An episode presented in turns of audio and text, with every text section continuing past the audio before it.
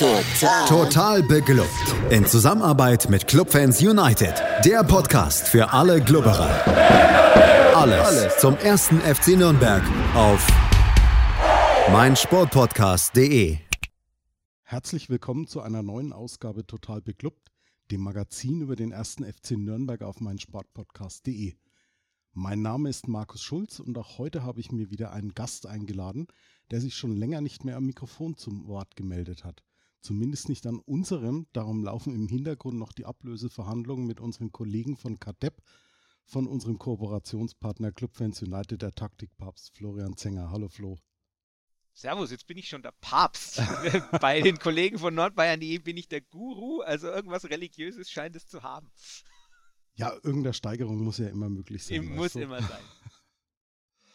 Also ich muss gestehen, die heutige Folge stand bis kurz vor der Aufnahme ein wenig auf der Kippe, denn aufgrund von Krankheit, anderweitiger Verpflichtungen, verpassten Spiel am Samstag und, so zumindest bei mir, aktueller Ratlosigkeit, war es schwer, einen Gesprächspartner zu finden. Daher danke an den Flo, der ganz spontan noch zugesagt hat, noch vor der anstehenden Länderspielpause das vergangene Spiel zu analysieren. Nach der Niederlage in Braunschweig musste Trainer Klaus die Startelf krankheitsbedingt, Robin Hack musste mit Magen-Darm-Problemen passen, umstellen. Für ihn und Johannes Geis rückten Felix Lohkemper und Nikola Dovedan ins Team. Wie wirkte sich das denn aufs Spielsystem aus, Flo? Ja, ist ganz, ganz interessant. Also, ähm, ich habe immer noch nicht so ganz raus, was eigentlich jetzt der, der, der Plan war, ob es ein 4-2-3-1 hat sein sollen oder, oder irgendwie äh, doch äh, ein 4-3-3 oder ein, ein 4-4-2. Also ist ganz unterschiedlich. Die Notationen, die ich jetzt gekriegt habe, waren 4-4-2 äh, beim einen Anbieter, ein 4-2-3-1 beim anderen. Ähm, es war halt so, Dovedan war irgendwie zusammen mit Lowcamper immer mal wieder am Wechseln über die Außen oder auch nicht. Ähm, es war was relativ klar war, ist, dass die Doppelsechs dann eben Nürnberger und, äh, und Kraus waren. Ähm, in jeder Form, die auch, auch wenn es jetzt so ein, wenn, selbst wenn es ein flaches 4-4-2 gewesen wäre, wäre es schon so gewesen, dass die relativ defensiv ihre Rolle ausgelegt hätten mit Nürnberger, der immer mal wieder nach, nach vorne ist, aber auch nicht so wahnsinnig sehr. Also die waren schon eher zurückgezogen. Ähm, und davor war relativ viel äh, im Fluss. Also man kann sich ja dann auch, also wer auf Clubfans United geht, sieht auch die realtaktische Aufstellung, die ja andere Anbieter auch haben. Äh, man sieht dann zum Beispiel, dass, dass Lohkemper, Köpke und Scheffler letztlich alle so auf, auf einer Linie mehr oder weniger waren. Ähm, und Dove dann deutlich dahinter, das spricht dann eher für die Auslegung, dass es ein 4-3-3 war. Andererseits sind es ja immer nur Durchschnittspositionen. Ähm, aber es war auf jeden Fall so, äh, Robin Hack nicht da. Klar, es verändert so ein bisschen die Statik, weil er ja meistens von außen nach innen zieht. Ähm, und zum anderen dann die Entscheidung auf äh, Johannes Geist zu verzichten und dafür dann eben Fabian Nürnberger mit nach hinten zu ziehen, ist auch so ein bisschen was anderes, weil äh, Geist natürlich zum, zum einen schon jemand ist, der schnell mal äh, ja, einen Flügelwechsel oder ein, ein, eine, eine, Seitenverlagerung spielen kann, andererseits die aber nicht so wahnsinnig präzise sind. Ähm, hat er relativ schlechte Werte in der Liga. Von daher war es vielleicht auch so eine Überlegung, dass man sich darauf zurückzieht oder man sagt, Robert Klaus hat, glaube ich, gesagt, er, er, ist dann für die Struktur in der zweiten Halbzeit wichtiger. Ähm, und der kam ja dann auch rein für Nikola Dovedan, wo man halt wieder gemerkt hat, naja, so, er hat jetzt wieder eine Chance bekommen, wirklich genutzt hat er sie nicht. Ähm, von daher, das war halt dann so die andere. Also die Veränderung insgesamt war, je nachdem, wie man es auslegt, halt eher so hinten personell, dass die, die Linie Nürnberger äh, und Kraus ein bisschen eine andere ist, ähm, als wenn Johannes Geist damit hinten spielt, was ein bisschen, bisschen dynamischer ist, aber manchmal so die, die Verlagerungen anders sind. Tom, Tom Kraus hat ja eher so die direkten Bälle durch die Mitte zwei, dreimal probiert, da kam ja auch ein guter an. Ähm, aber so insgesamt war das so die große Veränderung. Also wenn du, ob du mit oder ohne Johannes Geist spielst, ist schon eine große Veränderung für eine Mannschaft. Ja, entsprechend hatte ich persönlich dann auch so den Eindruck, dass die ersten Minuten das Ganze relativ flott eigentlich losging, eigentlich auf beiden Seiten. Kastenmeier musste einen verunglückten Einwurf gleich nach wenigen Sekunden ins Ausklären. Sörensen musste einen Ball von Karaman am 5-Meter-Raum klären. Und für mich hat es eigentlich so ein bisschen Hoffnung gemacht, dass es eigentlich ein recht flottes Spiel werden könnte. Wie ging es dir da? Ja, so am Anfang, so ganz am Anfang hatte ich das auch gedacht, also so, so wie du beschrieben hast, so das ist, das könnte ja eigentlich so ein bisschen losgehen. Also du hast so, so die ersten, ersten kleinen Wackler, Valentini schießt so nach 10 Minuten mal, äh, wird dabei dann, dann aber geblockt und du hast auf der anderen Seite eben auch die, die, die erwähnten Karaman-Sache und dann aber so wirklich, so wirklich Fahrt hat das Spiel dann haben wir halt nicht aufgenommen. Also es war dann dann kam eben noch schon relativ schnell der Elfmeter und dann, aber vorher waren, es war nicht so wahnsinnig viel da nach, der, nach den ersten Minuten. Ähm, aber ja, wie gesagt, ich denke, der Elfmeter hat dann schon relativ schnell auch so die Statik des Spiels ein bisschen verändert. Er hat die Statik des Spiels verändert und äh, vor allem auch, weil es relativ lange gedauert hat, bis Schiedsrichter Robert Schröder dann auf Strafstoß entschied hat, hat es so auch ein bisschen den, den Spielfluss dann auch rausgenommen und danach ist er eigentlich nicht mehr richtig zustande gekommen. Zum Elfmeter nochmal selbst. Ähm, du warst ja direkt im Stadion vor Ort und hattest nicht dir diese ganzen Wiederholungen, die wir vorm Fernsehgerät bei Sky hatten.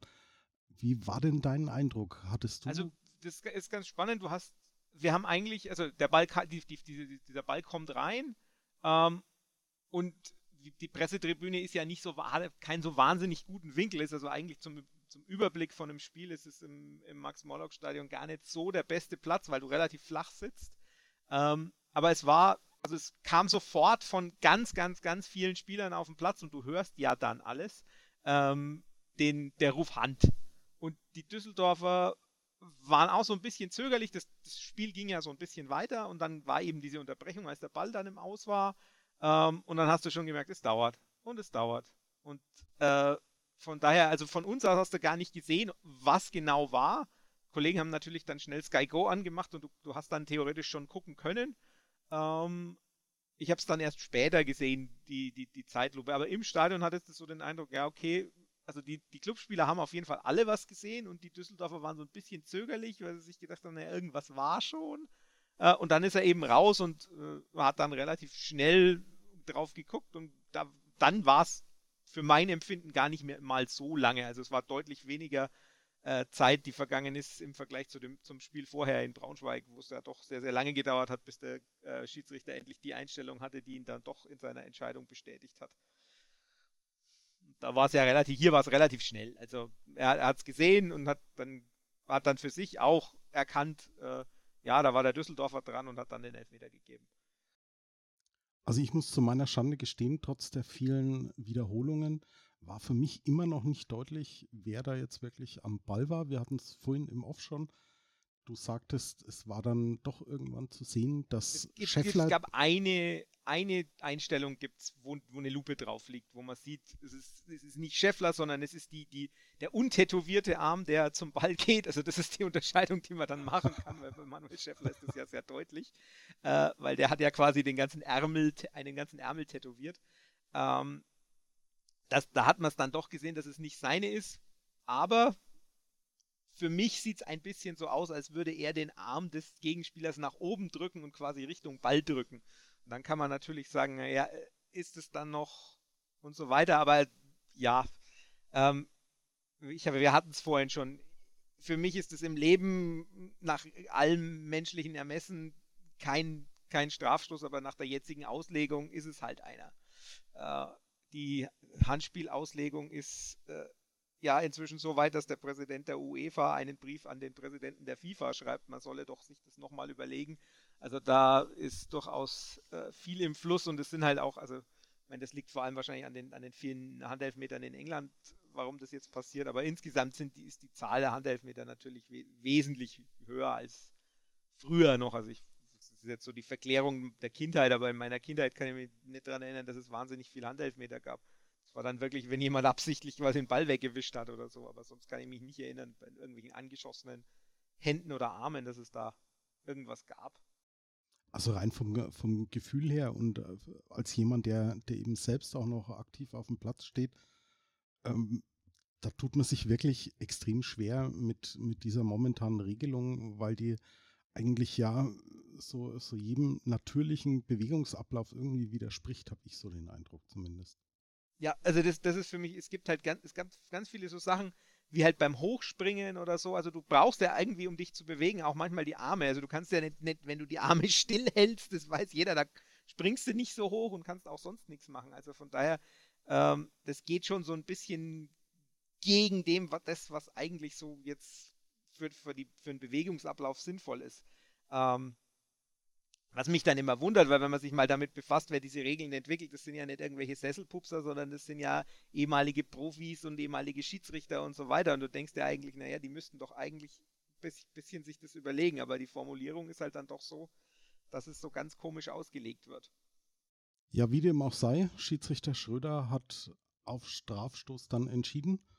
Manuel Scheffler ist selbst angetreten und hat dann ziemlich sicher unten rechts verwandelt. Im Gegensatz zu vergangenen Spielen ist mir allerdings aufgefallen, dass der FCN versucht hat, nach dem Führungstreffer trotzdem ein bisschen am Ball zu bleiben und nicht ganz auf Verwaltungsmodus zurückzuschalten. Aber nur so, nur so ganz, ganz kurz. Also das, das sah im ersten Moment noch so ein bisschen so aus, aber dann, da gibt es ja diese, gibt's diese, gibt's so schöne Viertelstunden-Grafiken. Ähm, und das ist ganz spannend. Also wenn man sich mal anguckt, die Viertelstunde zwisch, zwischen 5, 16. und 30. Minute, also genau in dem Fall interessanterweise eben genau zwischen den beiden Toren, ähm, ist die einzige Zeit, in der ähm, die, die Zweikampfrate deutlich besser ist bei Düsseldorf. In allen anderen Abschnitten hat der Club mehr Zweikämpfe oder äh, anteilig mehr Zweikämpfe gewonnen. Die Phase ist auch die Phase, wo ähm, Düsseldorf die meisten Angriffe pro Minute gefahren ist äh, und der Club die wenigsten.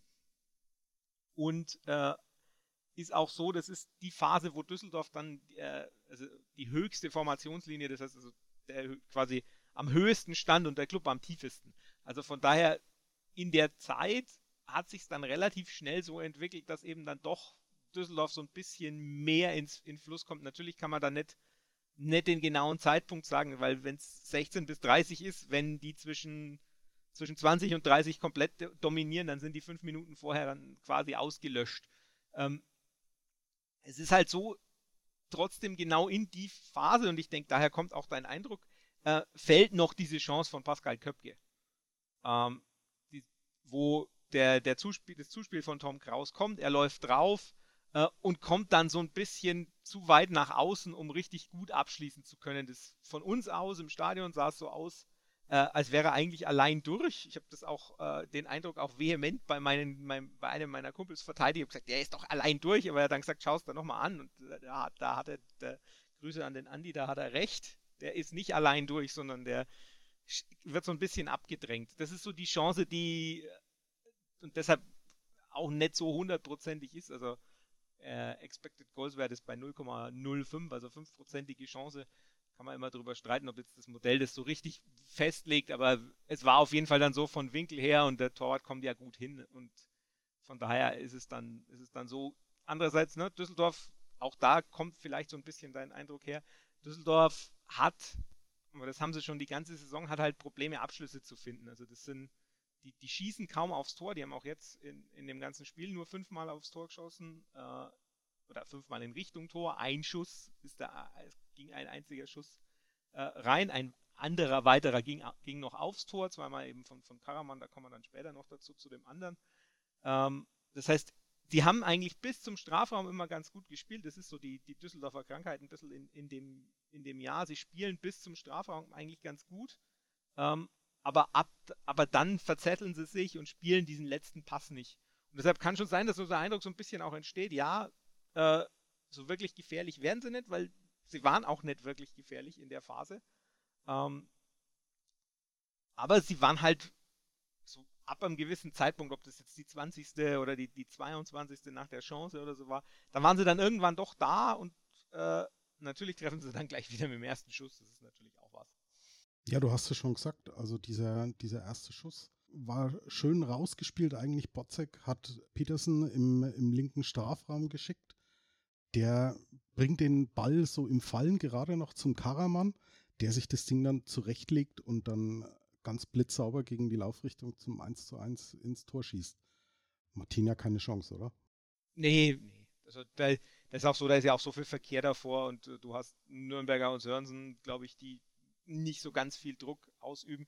Ähm, ich ich fand es ganz interessant auch in der Entstehung, weil der, der Angriff entsteht eigentlich daraus, äh, dass äh, ich glaube, es ist Kevin dann so eigentlich mehr oder weniger so ein Befreiungsschlag spielt. Ähm, und dann entwickelt sich die Situation, weil dann kommen sie irgendwie plötzlich ganz gut in ihre Bewegungen und in ihre Läufe, aber es ist trotzdem natürlich immer noch relativ viel Zufall dabei. Ähm, aber, und das ist halt dann wieder das Problem, ne? in dem Moment, Valentini bleibt weg beim, beim, äh, beim Zweikampf oder bei der, beim Aufbau, äh, Sörensen und Nürnberger kommen nicht, äh, üben nicht genug Druck aus. Ähm, da gibt es so einen schönen statistischen äh, Wert, an dem man das erkennen kann. Also eigentlich ist der Ort, von dem aus Karaman schießt, einer, wo man so mit 12%iger Wahrscheinlichkeit trifft. Also Expected Goals 0,12. Wenn man jetzt aber reinrechnet, äh, wie die Gegner stehen, wie der Torwart steht äh, und wo der Schuss hingeht, das nennt sich Post-Shot Expected Goals, äh, steigt die Wahrscheinlichkeit im Modell schon auf 46%. Das heißt, dadurch, dass der, dass die, äh, dass der Angriff nicht oder der Druck auf den Spieler nicht so hoch war, kann der sich den Ball zurechtlegen und dann geht das Ding halt viel, viel wahrscheinlicher rein. Und dann, wie du sagst, gegen die Laufrichtung. Äh, natürlich immer noch so ein bisschen Glück dabei, aber es ist trotzdem so, äh, das war dann halt ein bisschen Druck zu wenig, ein schöner Angriff und schon steht es 1-1. Ja, und schon haben wir im, im siebten Spiel zum siebten Mal eine, nee, die gar nicht wahr. Zum achten Mal sogar. zum, in, in, in sieben Spielen haben wir, haben wir sechsmal die Führung nicht über die Zeit bringen können, ja. aber es ist tatsächlich die, die achte Führung gewesen, die wir, die wir nicht halten konnten. Das ist korrekt. Viel ist dann eigentlich bis zur Pause eigentlich dann auch nicht mehr wirklich passiert. Also zumindest nichts Zählbares. Da waren mehrere Eckbälle noch von Fortuna, die Zimmer alle zu kurz und zu flach reingebracht hat. Handwerker hat dann noch eine Szene, wo er viel zu bald für meinen Geschmack den Ball geflankt hat, anstatt noch ein bisschen Richtung Grundlinie durchzumarschieren. Aber wie gesagt, alles nicht wirklich was Zählbares, oder? Nee, war dann, also es war insgesamt bis zur Pause war es dann, dann sehr, sehr, sehr zäh. Also du hast auch eigentlich, also wenn, wenn man es überlegt, ich, wenn man sich so anschaut, das ist gar kein Torschuss mehr. Also muss man auch dazu sagen, ne? weil bei Düsseldorf kommt noch einer dazu in der zweiten Halbzeit beim Club, kommt aufs Tor gar keiner mehr dazu in der zweiten Halbzeit. Aber ab, also ab der 23. Minute gab es gar keinen Schuss mehr beim Club, der aufs Tor ging. Äh, und bei Düsseldorf gab es das Tor ab nach der 23. noch und dann war es das äh, bis ganz, ganz spät äh, auch. Also es gibt ganz, ganz, ganz wenig dann passiert. Also ähm, ob man da jetzt sagen kann, die haben sich neutralisiert oder das ist dann schwierig, aber es war auf jeden Fall nicht so wahnsinnig viel und nicht so also war auch nicht so wahnsinnig schön. Ja, dementsprechend ging es dann auch mit einem 1 zu 1 in die Pause. Wir sind gleich zurück und schauen dann, ob die zweite Halbzeit mit einem etwas höheren Spielniveau daherkam, wenn schon die, die Schüsse aufs Tor eigentlich ausgeblieben sind, wie Flo jetzt gerade schon verraten hat. Das alles gleich hier bei Total Beklubbt auf meinsportpodcast.de. Schatz, ich bin neu verliebt. Was? Da drüben. Das ist er. Aber das ist ein Auto. Ja, eben. Mit ihm habe ich alles richtig gemacht. Wunschauto einfach kaufen, verkaufen oder leasen. Bei Autoscout24. Alles richtig gemacht. Wir sind zurück bei Total Beklubbt und mein Gast ist heute Florian Zenger von Clubfans United. Flo, beide Trainer schickten ihre Mannschaften unverändert nach der Halbzeit wieder aufs Feld. Hättest du an Robert Klaus Stelle vielleicht in der Halbzeit schon reagiert und die ein oder andere personelle Veränderung vorgenommen? Letztlich hat er den, den, den Wechsel, den er dann, ich glaube, eine Viertelstunde später macht, den, den, oder ein bisschen mehr als eine Viertelstunde später macht, den hätte ich vorgezogen. Ich hätte äh, den, den Geist-Dovedan-Tausch wahrscheinlich gleich gemacht. Äh, Nürnberg eine Station nach vorne und äh, hätte es damit probiert. Ähm, andererseits muss man sagen, letztlich war es ja dann doch so, also wir hatten es ja gerade schon, Schüsse kommen keine raus, aber so die Viertelstunde nach der Pause war ja dann doch so die, wo man am ehesten noch sagen könnte, das sah ganz ordentlich auf dem Platz aus. Also da war es ja zumindest so, die, also Klaus hat ja in der, in der Pause so ein bisschen umgestellt, hat die, hat die Außenverteidiger weiter nach vorne geschoben. Äh, da sah dann Enrico Valentini plötzlich auch viel, viel besser aus. Ähm, wie schon in Braunschweig, als er weiter vorne gespielt hat da und halt den Druck auf den Außenverteidiger ausgeübt hat, da, das war dann schon ganz gut. Ähm, also die Umstellung hat dann funktioniert. Ich hätte trotzdem wahrscheinlich intuitiv gesagt, ja, okay, ich bringe den Geist gleich ähm, und nicht erst in der 62. Minute, aber das sind so Sachen, ja, äh, kann man sich dann überlegen. Also hat dann, hat er, hat er ja dann doch gemacht. Aber andererseits, wie gesagt, in der Zeit, das ist auch äh, genau die Phase, wo, wo man hoch stand.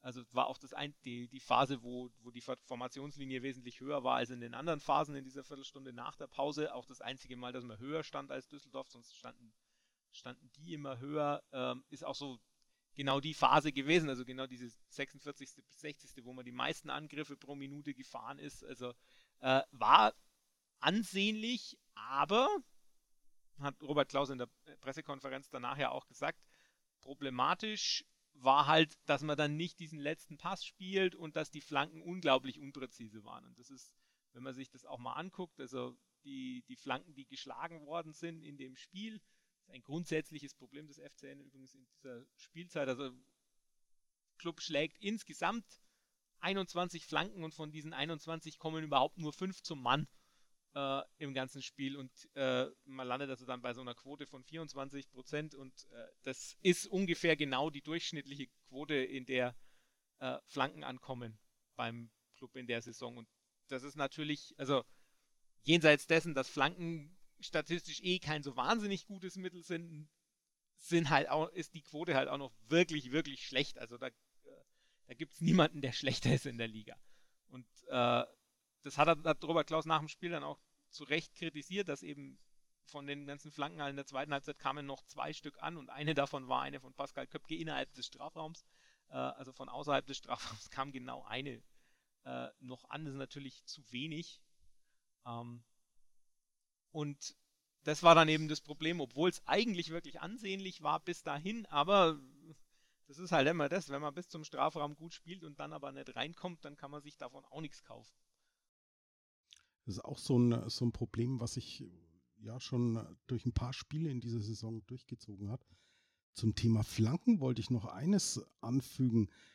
Wenn wir jetzt in diesem Spiel eigentlich genau den, den Durchschnitt in dieser Saison auch erreicht haben, dann muss man aber fairerweise dazu sagen, in den, in den ersten Spielen hatten wir keinen kopfballstarken Scheffler vorne drin stehen. Also das war ja noch zusätzlich. Stimmt, aber der Scheffler äh, äh, hat in dem Spiel keine einzige Flanke gekriegt. Sollte uns eigentlich auch zu denken geben. Ne? Ja, durchaus.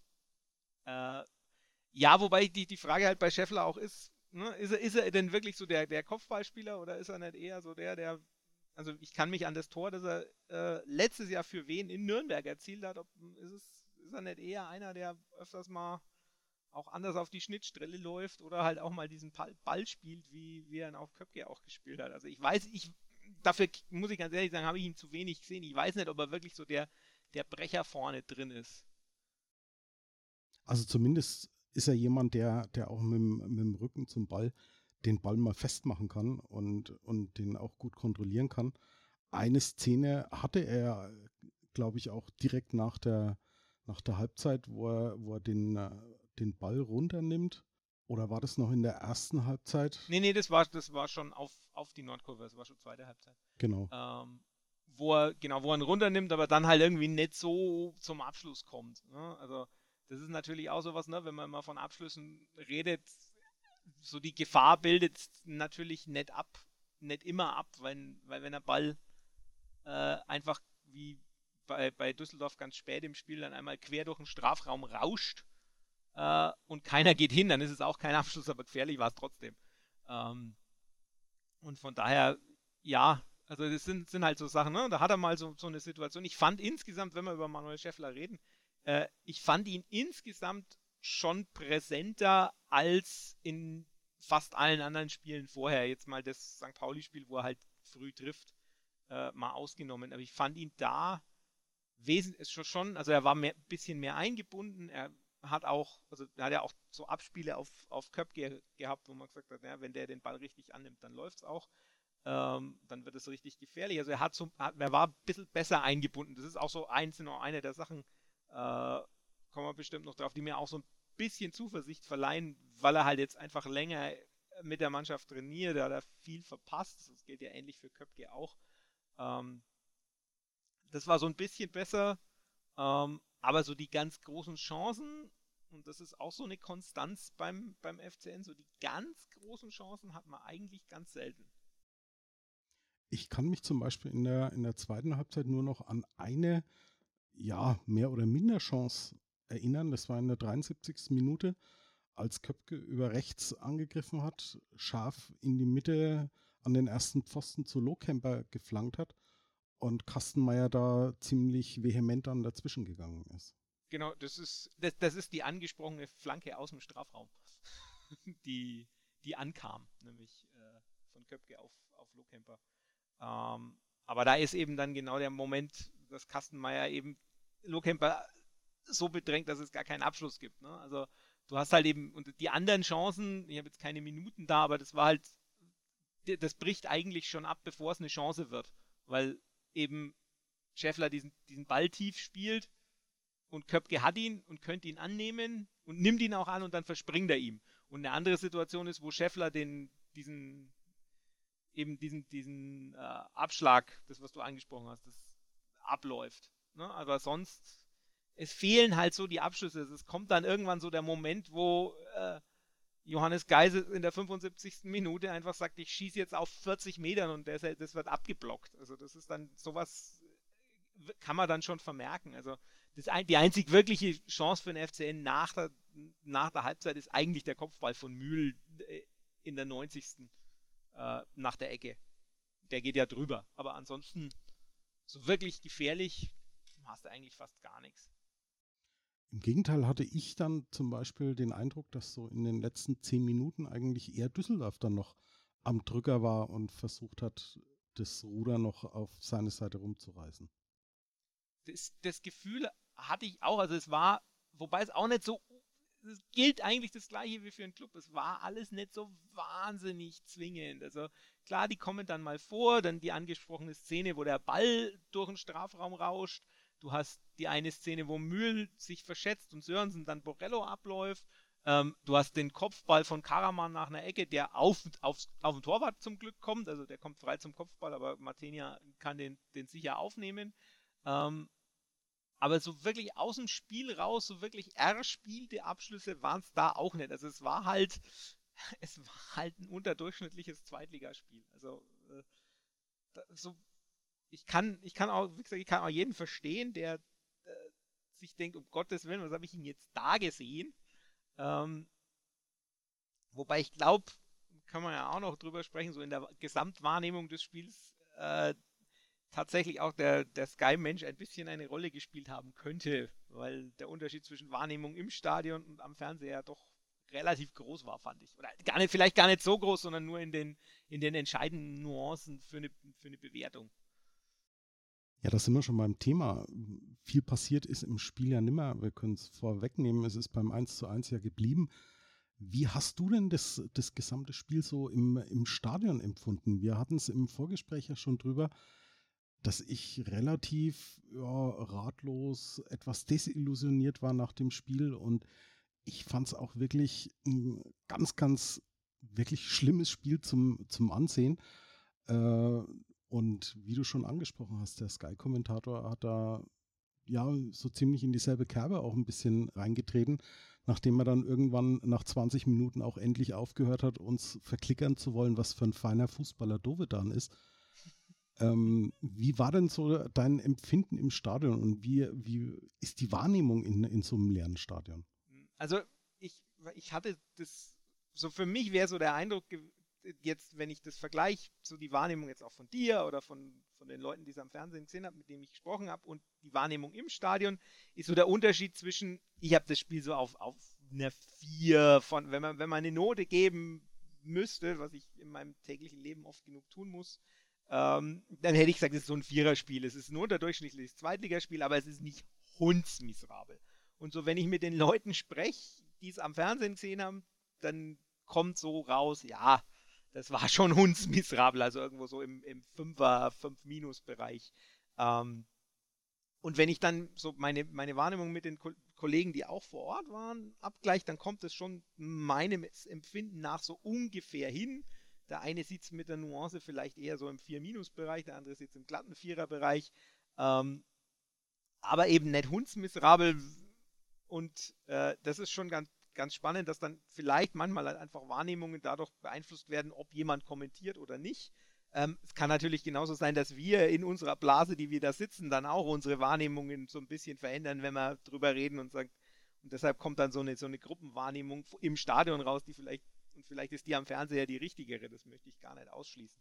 Ähm, aber das, das, ist schon ganz, schon ganz interessant. An sich ist das äh, Stadionerlebnis, wenn niemand im Stadion ist, natürlich schon wahnsinnig interessant. Also das äh, ist halt so, du hörst halt wirklich alles. Also du hörst von, davon, dass sich die Co-Trainer, die einen Co-Trainer beschimpfen, mehr oder weniger, und die anderen Co-Trainer, also ich glaube to Tobi Schweinsteiger und, und Belling Bellinghaus kann es sein, auf der Düsseldorfer Seite, äh, die aber ganz freundlich miteinander umgehen. Du hörst, was dass Uwe Rösler auf sein, seine gelbe Karte mit, aber das, ich habe hab sie doch gerade gelobt, reagiert und äh, du hörst auch, dass äh, er ganz, Uwe Rösler ganz wild wurde, als Kenan Karaman einmal beim Abschlag vom FCN mit dem Rücken zu, äh, zum Ball stand, da ist er ausgerastet, da kam von ihm und von, von seinem Torwart gleichzeitig ein lautes Kenan watch the ball.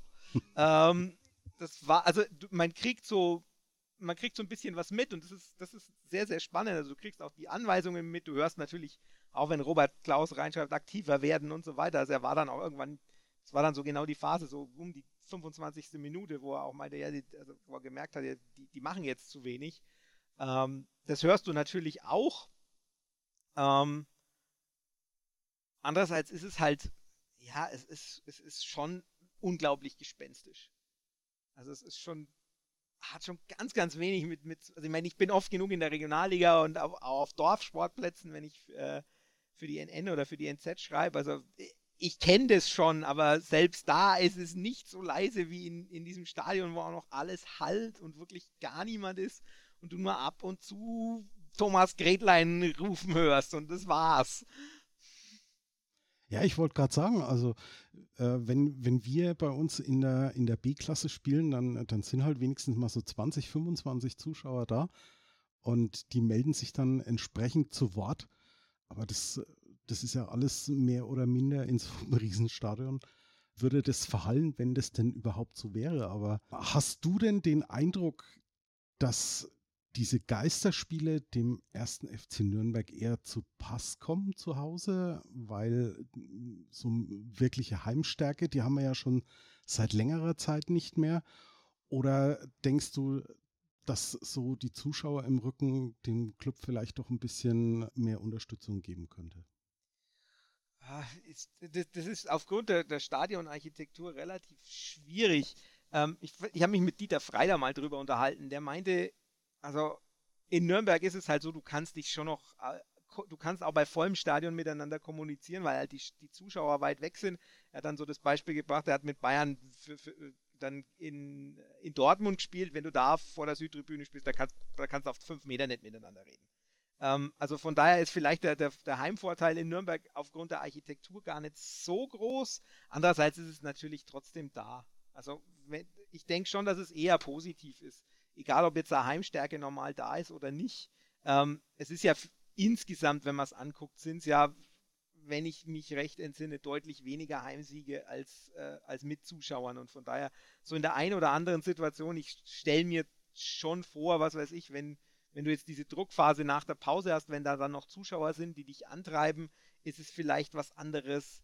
Ähm, vielleicht auch, also was ich mir nur gedacht habe, so der Unterschied, äh, jetzt auch in Braunschweig zum Beispiel, da waren noch Zuschauer da und du hast so genau gemerkt, also ich, ich hatte so ein bisschen den Verdacht, dass ohne Zuschauer vielleicht er den Elfer dann doch nicht gibt. Also so der Druck auf, auf den Schiedsrichter, das ist ja auch schon so ein bisschen nachgewiesen. Also dass der Heimvorteil, der ein bisschen dadurch entsteht, dass der Schiedsrichter beeindruckt ist und dann halt vielleicht doch so ein bisschen, gibt es Untersuchungen, die so ein bisschen dazu neigen, dass man sagt, äh, so gelbe Karten und so weiter gibt es mal eher für die Auswärtsmannschaft, das fällt auch alles weg. Und von daher, ja, ich glaube schon, dass es helfen würde. Also das, ich glaube nicht, dass man sich generell sagen kann, ja, das ist ja der Club und die, die, die sind daheim eh immer scheiße und, und so weiter, sondern so in, in gewissen Situationen wird es wahrscheinlich helfen. Andererseits natürlich, äh, wenn dann, wenn das Spiel jetzt so ausgegangen wäre und genauso gelaufen wäre, dann wäre wahrscheinlich, wären wahrscheinlich die Unmutsäußerungen deutlich größer ausgefallen als äh, jetzt, wo es halt einfach dann aus ist und dann äh, stehen sie auf dem Platz und das war's dann. Ja, wir sind dann auch gleich zurück, ohne Unmutsäußerungen auf dem Platz, aber wir ziehen trotz allem ein abschließendes Fazit. Gleich hier bei Total Beklubbt auf meinsportpodcast.de. Schatz, ich bin neu verliebt. Was? Da drüben. Das ist er. Aber das ist ein Auto. Ja, eben. Mit ihm habe ich alles richtig gemacht. Wunschauto einfach kaufen, verkaufen oder leasen. Bei Autoscout24. Alles richtig gemacht. Willkommen zurück bei Total Beklubbt und meinem Gesprächspartner Florian Zenger von Clubfans United. Ja, Florian, siebtes Saisonspiel, zum siebten Mal geführt, aber wieder nicht gewonnen. Noch dazu hatte ich persönlich den Eindruck, also wir hatten es ja schon davon, mein Eindruck am TV war ein etwas anderer, als den du im Stadion hattest. Aber ich hatte so den Eindruck, als hätte die Mannschaft gegenüber den letzten Spielen so einen kleinen Schritt wieder zurückgemacht. Ging das nur mir so oder habe ich das Spiel einfach nur so durch die Augen des schon zu oft enttäuschten Fans gesehen? Ich habe bei meine, meine Analyse mit, mit äh, Stillstand kann auch Rückschritt sein beschrieben und ich glaube, das, das passt so, das nimmt, glaube ich, so beide Wahrnehmungen ein bisschen mit. Also, weil ich fand's, ich fand's jetzt keinen Rückschritt im eigentlichen Sinne, ich fand's aber auch keinen Fortschritt im großen Sinne, weil das, das Problem, das immer noch da war, im Vergleich mit Braunschweig ist immer ein bisschen schwierig, weil Braunschweig eine andere Mannschaft ist und äh, machst du automatisch einen Rückschritt. Was mir in den letzten Spielen aufgefallen ist, du hast es vorhin auch schon mal kurz thematisiert gehabt, und zwar in den Phasen, in denen Enrico Valentini deutlich höher steht, sind wir auch deutlich besser in der Lage, Druck aufs gegnerische Tor auszuüben. Würde das denn deiner Ansicht nach vielleicht auch was bringen, wenn wir doch auf eine Dreierkette wieder umswitchen und allgemein beide Außenverteidiger doch deutlich höher stehen lassen?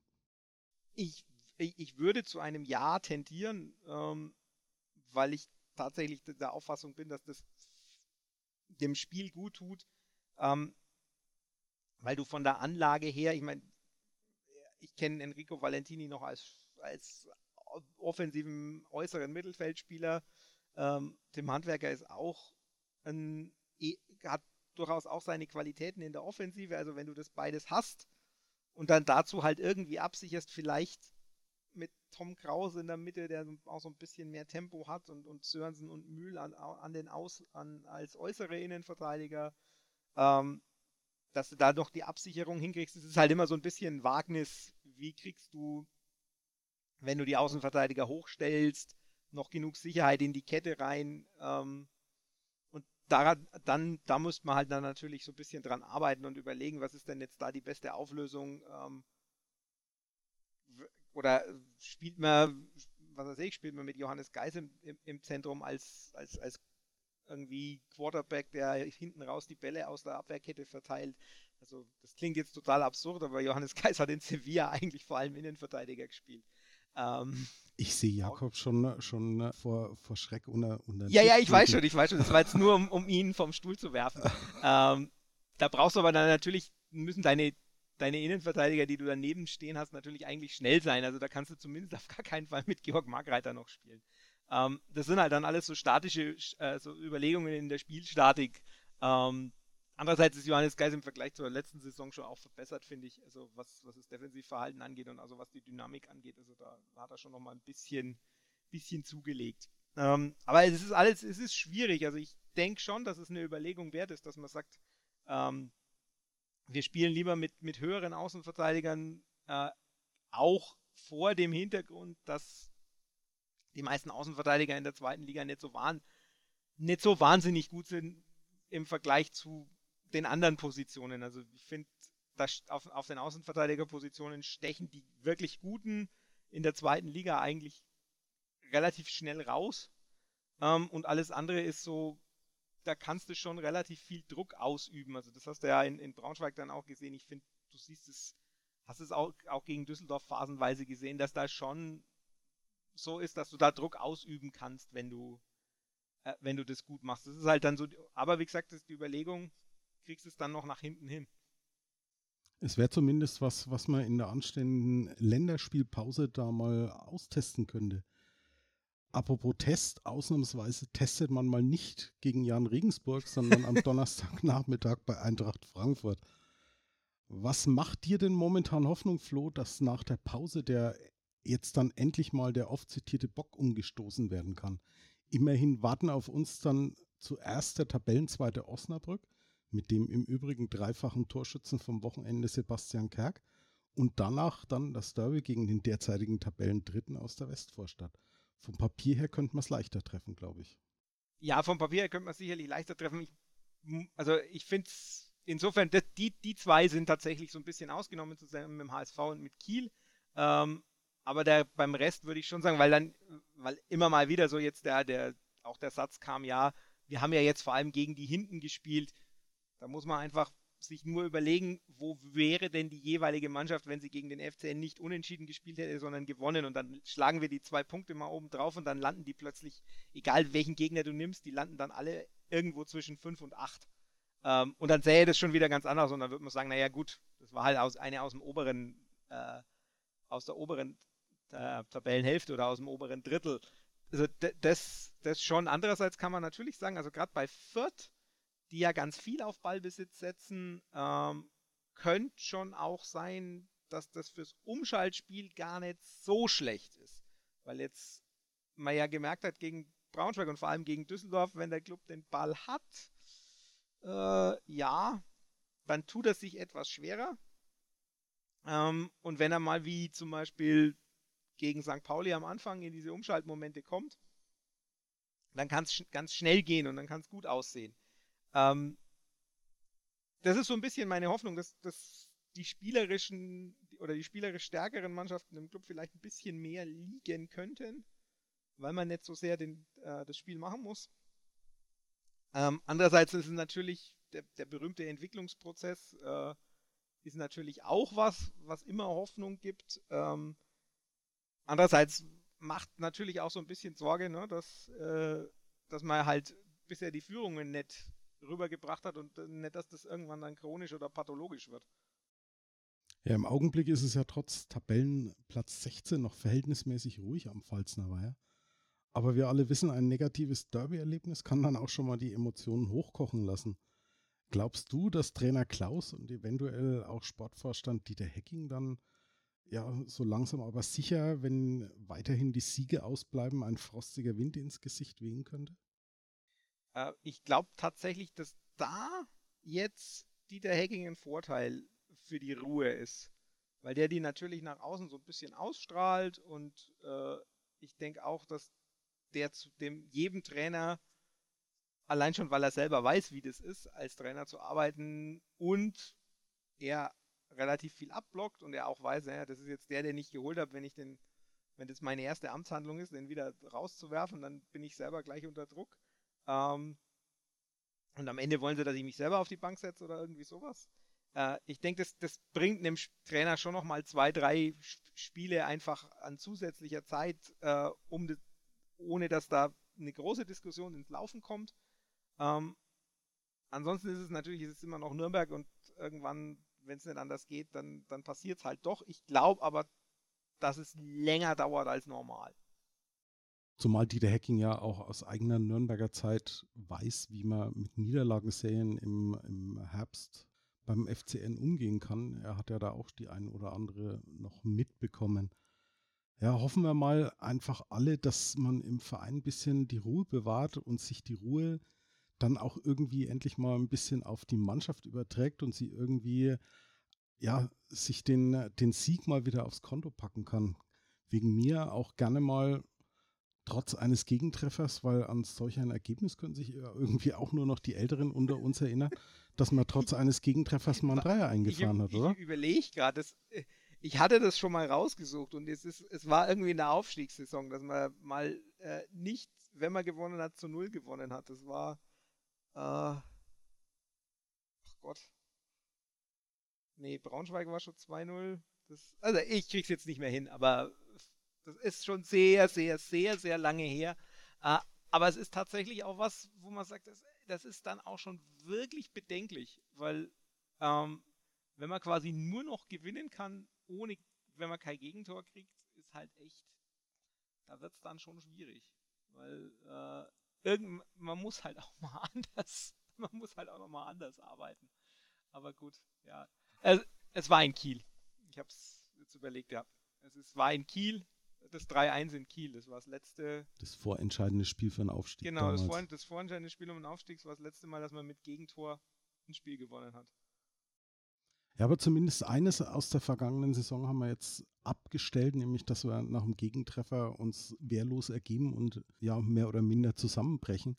Vielleicht ja. schaffen wir das ja dann jetzt auch mal einen Gegentreffer wegzustecken und vielleicht sogar mal einen Rückstand in, in einen Sieg zu drehen das wäre mal was ganz, ganz Neues. Aber es ist, es, ich meine, das ist natürlich auch so was, was, wo man sagen kann, ja, das stimmt so ein bisschen positiver. Also man bricht nicht weg und man war in jedem Spiel drin und man trifft in jedem Spiel und also es gibt schon so, so positive Sachen im Vergleich zur letzten Saison, aber es ist natürlich trotzdem, gerade wenn man sich gedacht hat, das, das wird jetzt schnell besser, das ist es halt nicht. Ja, ich glaube, von, von dem Punkt, dass alles schnell besser wird und mit einem Schlag besser wird, da können wir uns, glaube ich, alle verabschieden und hoffen wir einfach mal, dass es jetzt dann nach der Länderspielpause ein bisschen aufwärts geht. Am Montagabend in einer Woche, also genau gesagt heute in zwei Wochen, tritt der erste FC Nürnberg in Osnabrück an. Dementsprechend sind wir dann erst Mitte der übernächsten Woche wieder am Start. Und man hört munkeln, dass auch Felix Amrein sich anschickt, bald wieder in den Startlöchern zu stehen. Bis dahin verweise ich wie immer auf unseren Kooperationspartner clubfansunited.de. Da gibt es alles Aktuelle zum ersten FC Nürnberg und natürlich auch immer informative Taktik- und Statistikberichte von Flo Zenger. Total beklubbt dürft ihr selbstverständlich gerne bei iTunes oder direkt im Podcatcher eurer Wahl abonnieren und uns eine Bewertung bei iTunes hinterlassen. Natürlich freuen wir uns auch über jedes Like und jeden Kommentar bei Twitter oder Facebook. Ich sage auf alle Fälle nochmal Danke für die spontane Aufnahme an Florian Zenger. Vielen Dank, Flo. Gern geschehen. Und ihr kommt bitte gut und gesund durch die Länderspielpause und wir hören uns bei der nächsten Folge total beklubbt hier auf meinsportpodcast.de. Servus. Schatz, ich bin neu verliebt. Was? Da drüben. Das ist er. Aber das ist ein Auto. Ja, eben. Mit ihm habe ich alles richtig gemacht. Wunschauto einfach kaufen, verkaufen oder leasen. Bei Autoscout24. Alles richtig gemacht.